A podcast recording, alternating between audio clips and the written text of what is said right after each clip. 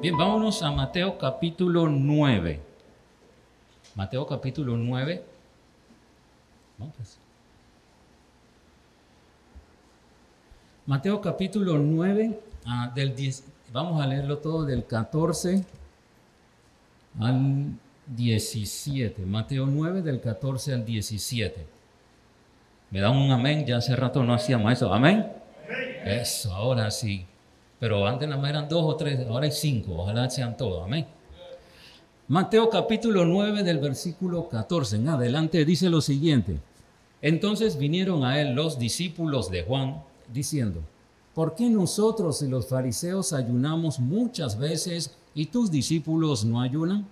Jesús le dijo, ¿acaso pueden los que están de bodas tener luto entre tanto que el esposo está con ellos? Pero vendrán días cuando el esposo les será quitado y entonces ayunarán. Nadie pone remiendo de paño nuevo en vestido viejo, porque tal remiendo tira del vestido y se hace peor la rotura. Ni echan vino nuevo en odres viejos. De otra manera, los odres se, se rompen y el vino se derrama y los odres se pierden. Pero echan vino en el odre nuevo, eh, vino nuevo en odres nuevos y lo uno y lo otro se conservan juntamente. Hoy vamos a observar esta parábola, eh, en realidad son dos en una, esto transmitiendo el mismo pensamiento, tanto lo del vestido, vestido como remiendo, eh, y de igual forma el vino con los odres. Como ya conocemos con los de los tejidos, eh, esto, la tela, vamos a utilizar la segunda.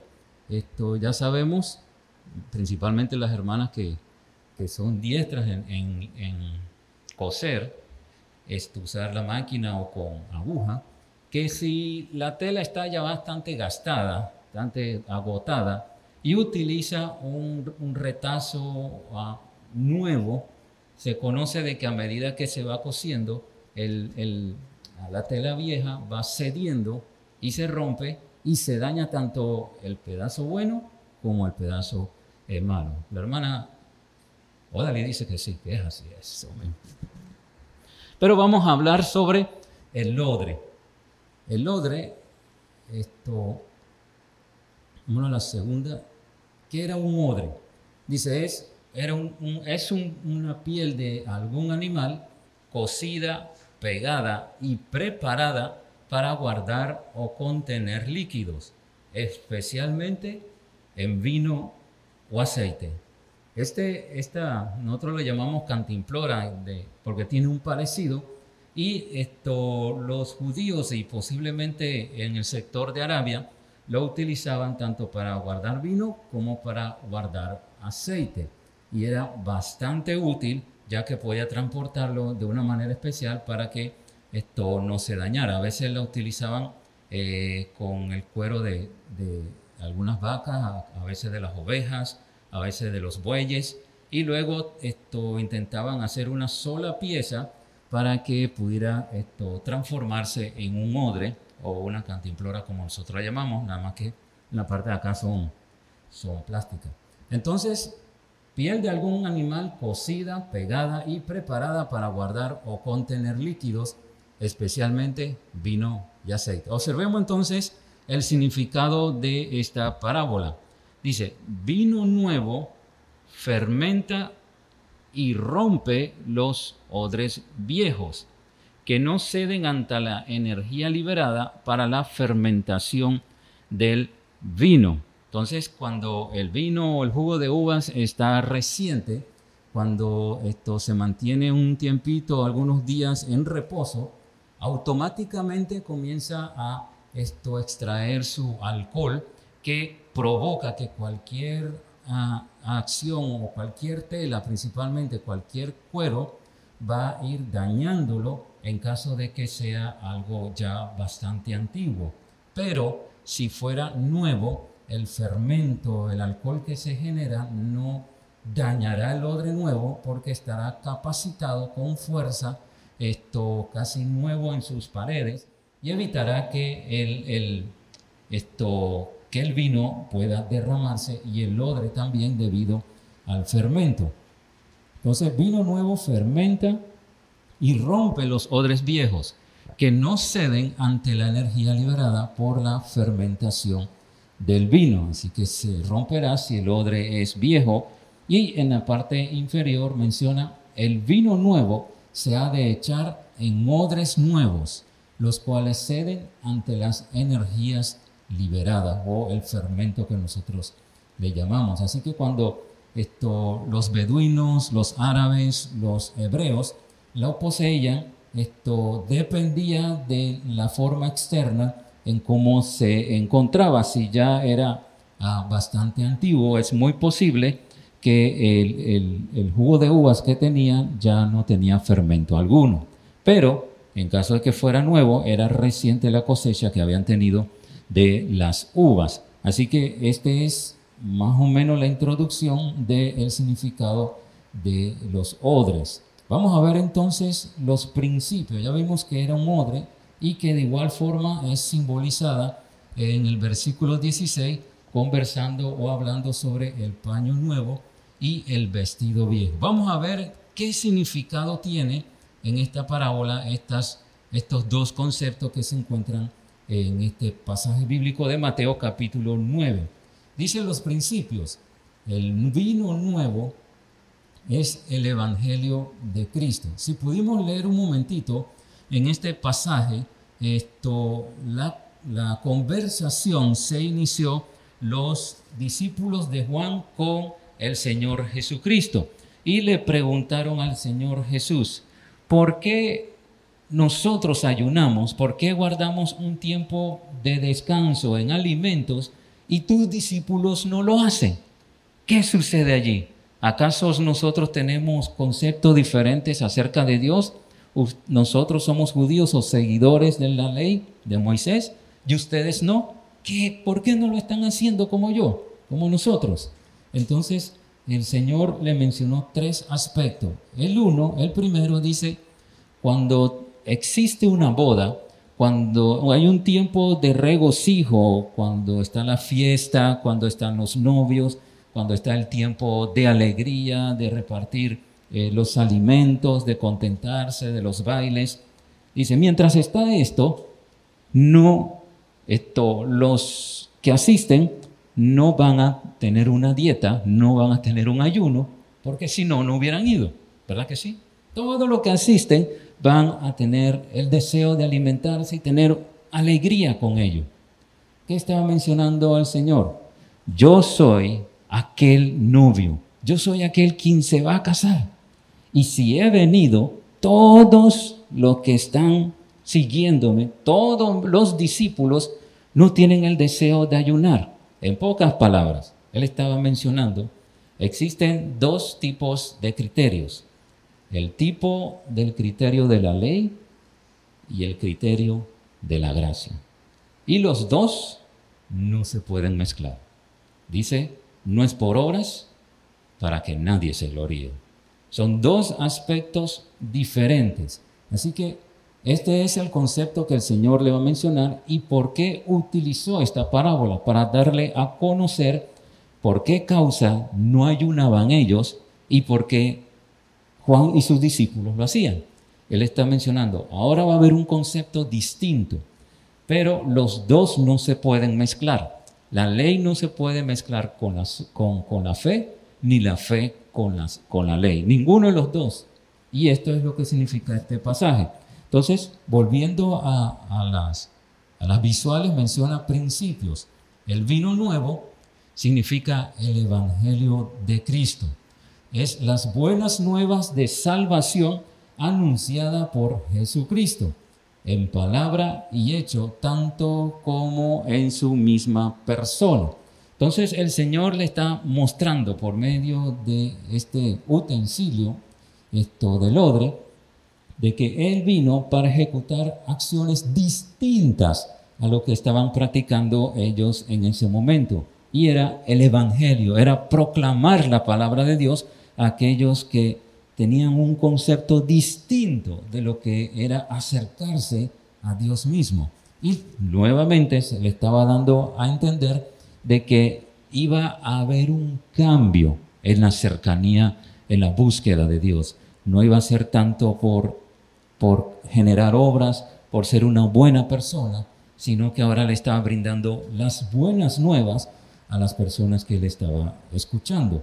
Observemos la siguiente, otro principio, ahora el de los odres, odres viejos, y dice que las tradiciones de los fariseos eran las, los, representaban los odres viejos, eran aquellas situaciones en cuanto los fariseos, los saduceos, eh, los, eh, los maestros de las leyes, todos ellos tenían el concepto, tenían la costumbre de guardar la ley de Moisés y que realmente era correcto, pero el Señor los calificaba como escribas y fariseos hipócritas, porque decía, ustedes dan la apariencia de que realmente están practicando la ley de Dios, pero lo han tenido como una tradición y un concepto para exteriorizar supuestamente lo que están practicando en la ley de Moisés. Eh, los judíos tenían dos, dos señales en las cuales mostraba que realmente estaban practicando la ley de Moisés. Y uno era las filacterias. Se colocaba en la frente y en la frente había una cajita. Y en esta cajita había versículos de memoria. La Biblia no dice de qué tamaño era. Así que para demostrar que realmente estaban estudiando, la cajita no era cajita. Era grande para decir, nosotros estamos estudiando la ley de Dios. Nosotros somos muy inteligentes, somos súper espirituales, porque tenemos el estudio diario de la palabra de Dios. Así que ellos tenían el concepto de exteriorizar lo que supuestamente querían generar para que los demás recibieran esto un aplauso por causa de lo que ellos practicaban. Dice, sus patrones de conductas y pensamientos eran distintos. Cuando estaba la mujer adúltera, ellos se acercaron y le dijeron, ¿qué tú crees que se merece esta mujer? La ley, él sabía, la ley de Dios dice que debe morir. Pero luego le dice, el que esté sin pecado, tire la primera piedra. ¿Ustedes están practicando la ley? Excelente. Ustedes estos son espirituales para generar esto, la muerte de esta mujer por no guardarla. Excelente. Pero si, realmente usted la quiere señalar como culpable de muerte, el que esté sin pecado, que tire la primera piedra. ¿Y qué sucedió? Tuvieron que irse. Dice, desde los más ancianos, los que supuestamente conocían más de la ley, porque la conciencia los acusaba que de tantos años de ser judío y maestros de la ley, la misma palabra de Dios lo condenaba y le decía, ustedes no están aptos para condenar a otra persona porque ustedes hacen lo mismo. Y tuvieron que irse. Así que sus patrones de conducta y pensamiento eran totalmente graves. Si recuerdan, había otro en donde esto, creo que una persona iba a darle, eh, ah, que había sanado a una persona en el día de reposo. Y se quejaron y le dijeron, ¿y ustedes, y usted por qué está sanando un sábado? Otros días hay para que se acerquen y usted pueda sanarlo. Y él le dice, si su buey cae al agua o tiene sed, ¿usted no lo suelta para que vaya? Dice, no es más importante un ser humano que necesita ser sanado que un buey que vaya a tomar agua. Y dice, y no le podían replicar esto, porque sabía que tenía la razón. Este era el, el, tipo de conversación que el Señor generalmente hablaba con los fariseos para darle a comprender que si supuestamente querían recibir el plan de Dios, querían recibir el reino, tenían que convertirse de obres viejos a odres nuevos.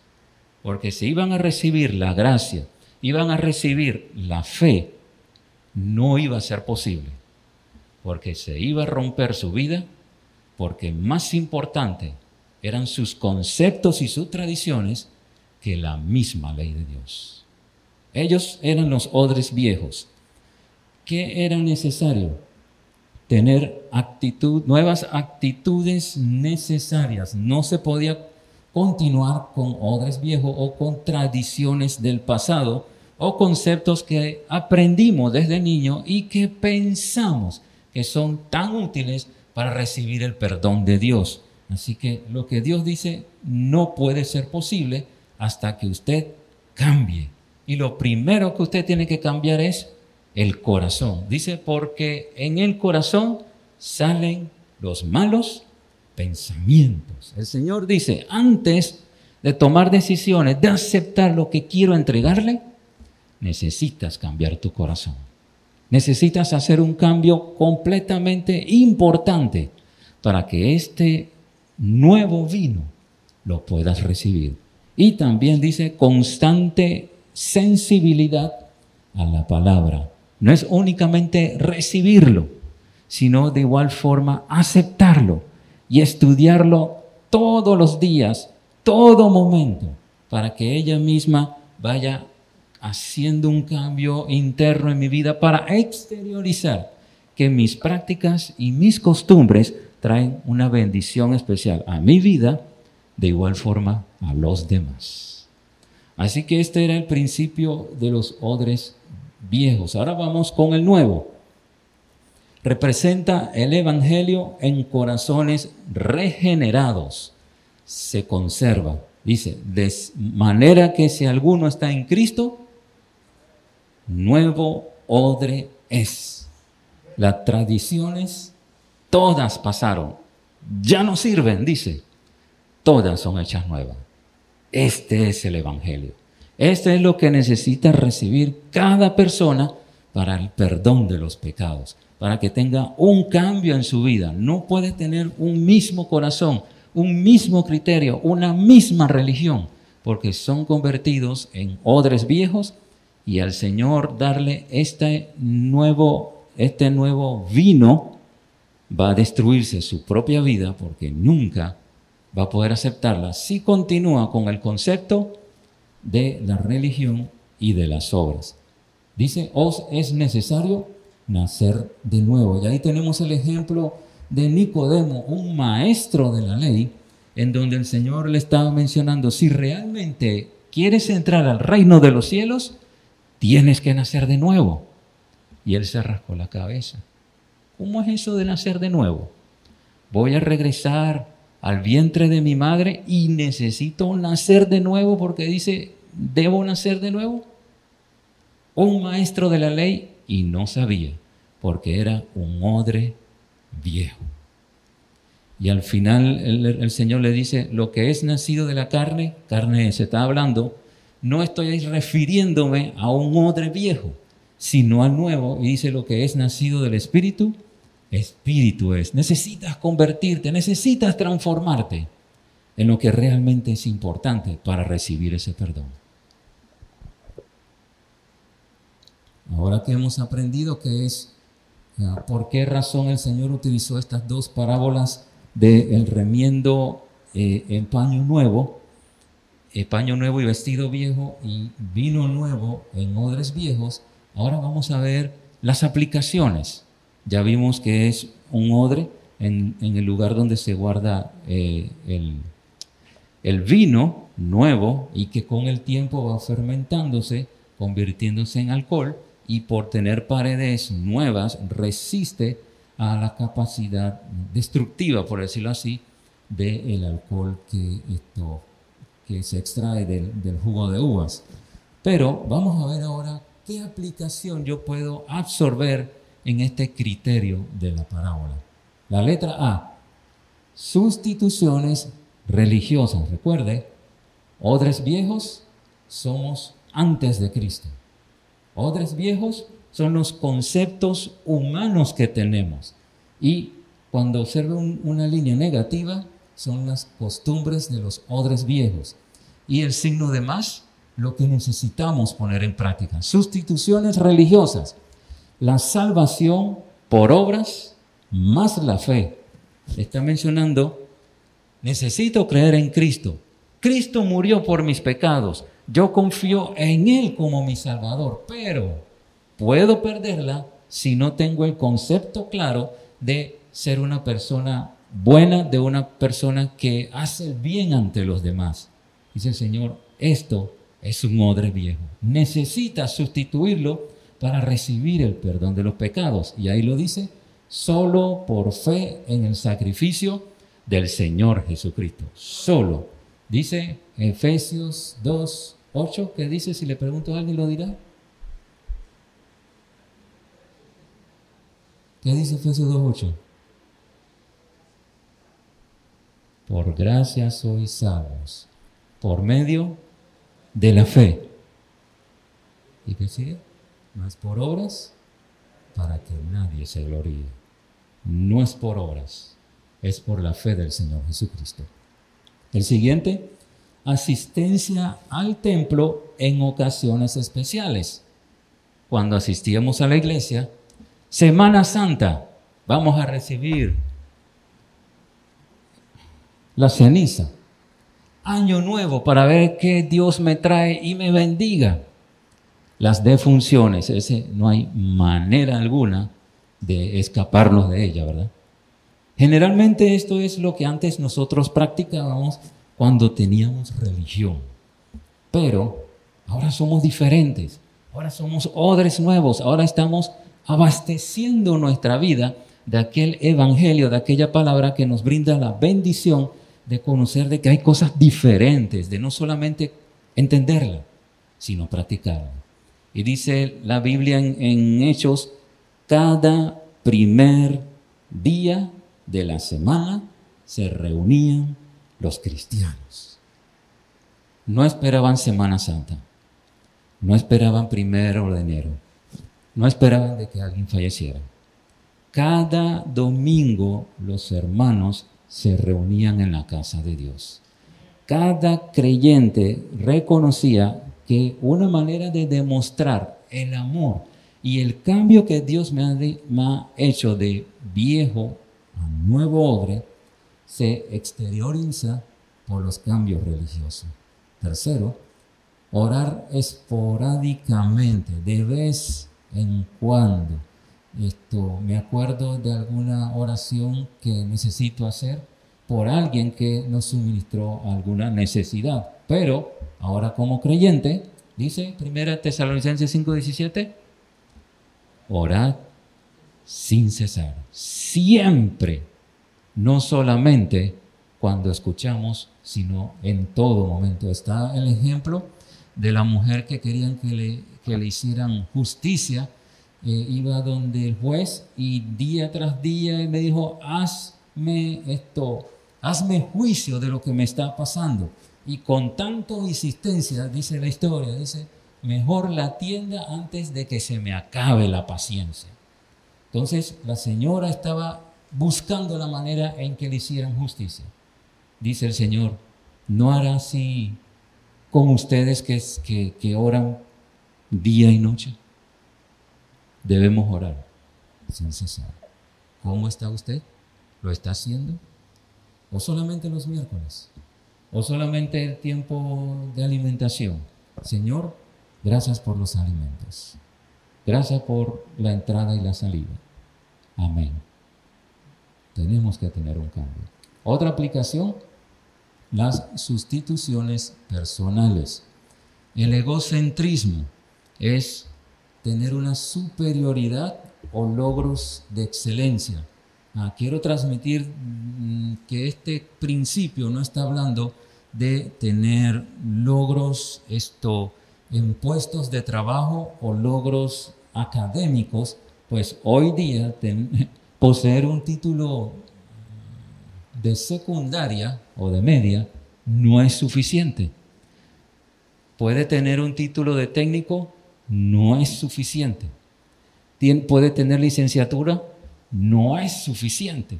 Así que cada vez necesitamos estudiar más para estar al día y que el, ambiente competitivo podamos introducirnos a ver si podemos esto, ser calificados para un puesto de trabajo. Así que no es referente a esto, sino de que lo que he logrado, lo que tengo, me creo superior a los demás.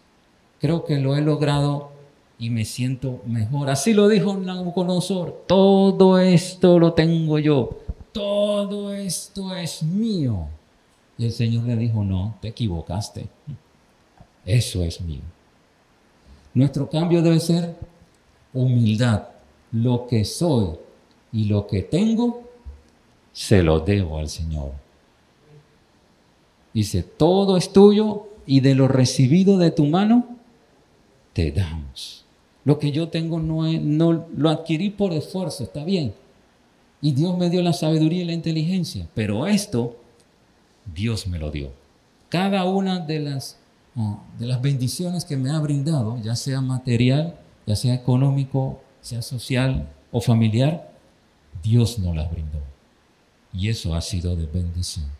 Segundo, indiferencia al prójimo no, nos, no le damos interés a los demás, no creíamos importante acordarnos de otros, solamente esto de, nuestras necesidades y de lo que hace falta en casa como familia. Y al cambiar de ser nueva criatura, menciona ser de un mismo sentir.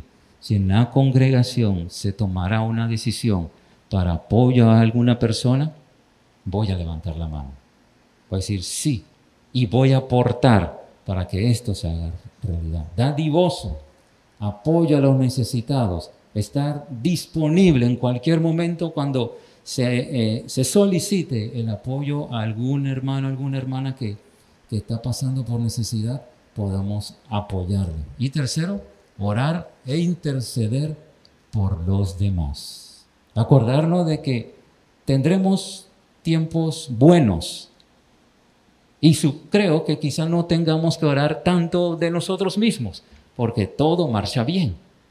Pero puede ser que en otros hermanos, en otras personas, no está en el mismo nivel.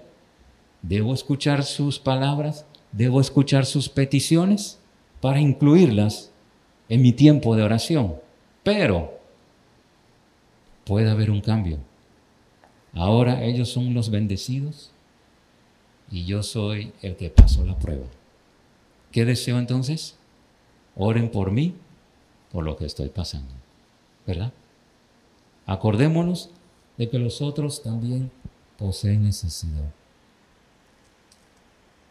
Y la letra C, sustituciones cristianas. La costumbre esto anterior era sentarse en la banca de madera, antes la teníamos, y escuchar la enseñanza, eh, observar los diferentes ministerios que existían, pero me quedaba tranquilo. Dice Dios en 1 Corintios 12 y Romanos 12, dice, dio dones a los hombres. Cada cristiano tiene un talento tiene un don que ha recibido por parte de Dios y el Espíritu Santo lo va a, lo va a ir desarrollando en su vida para ser útil a la iglesia. Así que el uso de mis dones debe ser para el cuerpo de Cristo. Ante mi religión, ante mis odres viejos, era sentado y que me sirvan. Alguien que ha cambiado, que ha escuchado el Evangelio y es un odre nuevo, voy a levantarme y decir, ¿qué puedo hacer? Quiero utilizar mis dones. No quiero quedarme sentado. Quiero hacer algo para Dios. Y por último, dar limosnas. Pasaba la cesta, se sacaba algo de sencillo para que sonara. Y sabían de que ya yo había ofrendado. Pero cuando somos cristianos, dice, ofrendemos con alegría. Dice, porque Dios ama al dador alegre. La hermana ve si no le está chateando, ¿verdad? Usted no ha hecho su ofrenda. Es libre. Y si ahora somos cristianos, debo tener amor para dar. un corazón para que realmente el mensaje, el ministerio, todo lo que hace referencia al plan de Dios en este mundo pueda llevarse a cabo, para que sea de bendición a la iglesia. ¿Qué es usted? Quizá ya es creyente y es un odre nuevo, pero posee un vino, un aceite que ya no sirve. De la religión, del egocentrismo y esto de una vida religiosa. Extraigamos esto viejo, ya que somos odres nuevos, y coloquemos el vino nuevo para hacerle útil al Señor. Dios le invita a que lo haga en esta mañana. Oremos.